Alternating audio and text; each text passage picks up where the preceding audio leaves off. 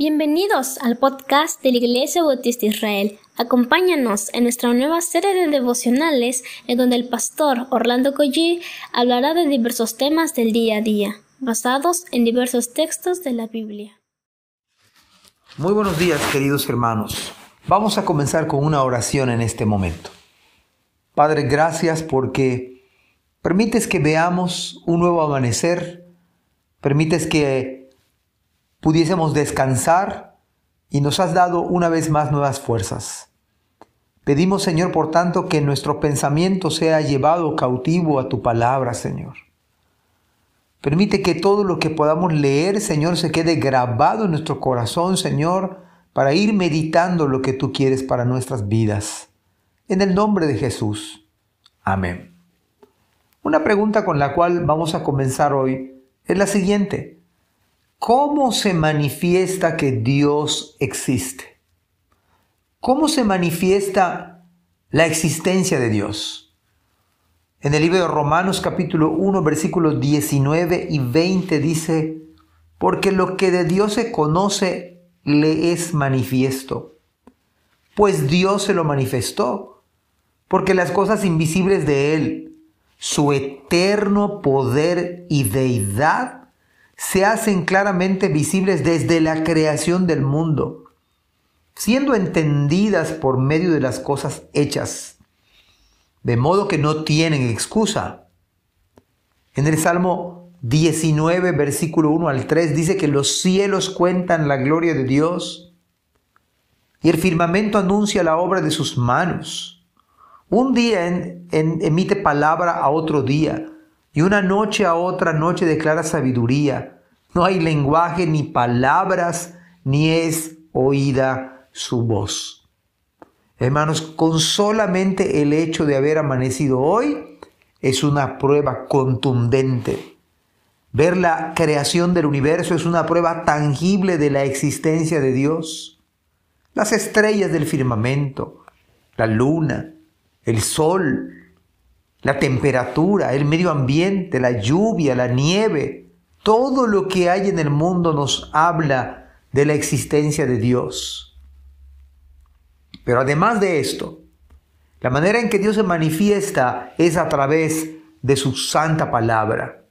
Dios se muestra, Dios se revela por medio de su palabra y, su Espíritu Santo. Y dicho de manera muy puntual, se revela eficazmente a los hombres para su salvación.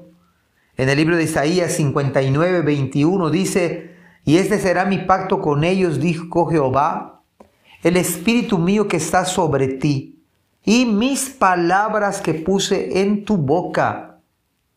No faltará de tu boca, ni, ni de la boca de tus hijos, ni de la boca de los hijos de tus hijos, dijo Jehová desde ahora y para siempre la manera eficaz en la cual llama a los hombres es a través de su palabra, de las escrituras, del Antiguo Testamento y del Nuevo Testamento, de Génesis hasta Apocalipsis. Y Colosenses 1, 2, 9 y 10 dice, antes bien como está escrito, apelamos a la escritura es ella la que nos habla. Es la palabra de Dios quien convierte el alma, dice el salmista. Pero voy a terminar la lectura.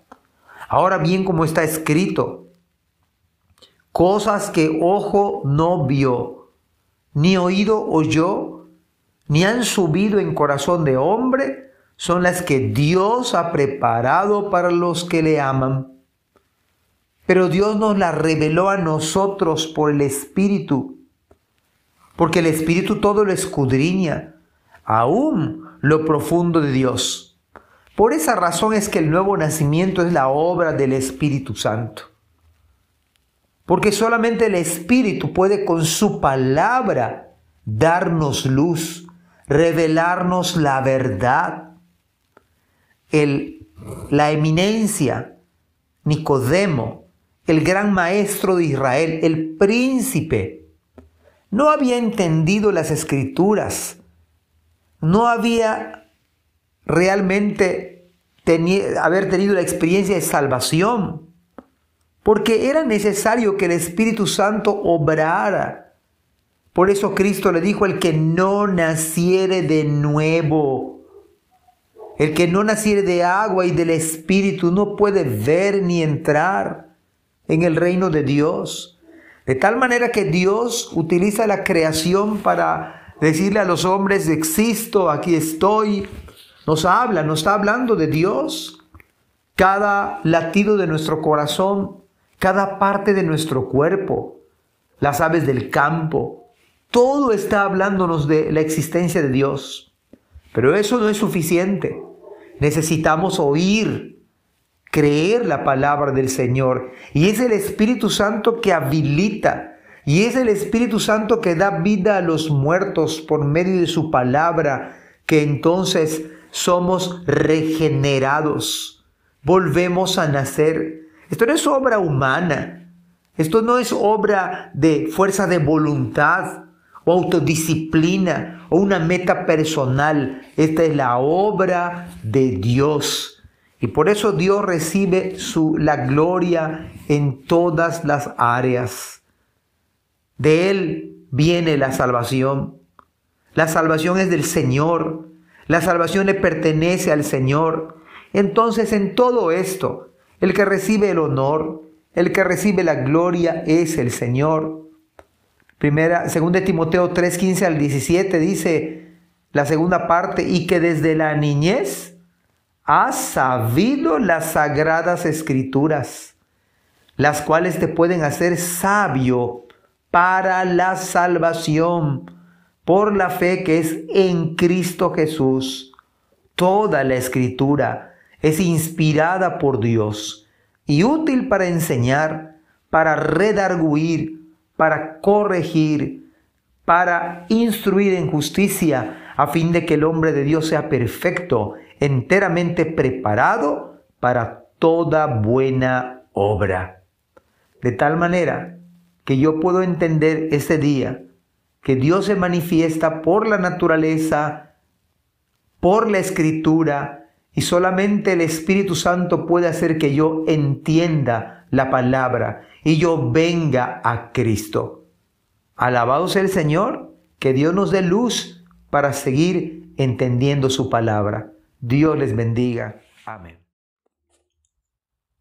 Gracias por escuchar este podcast.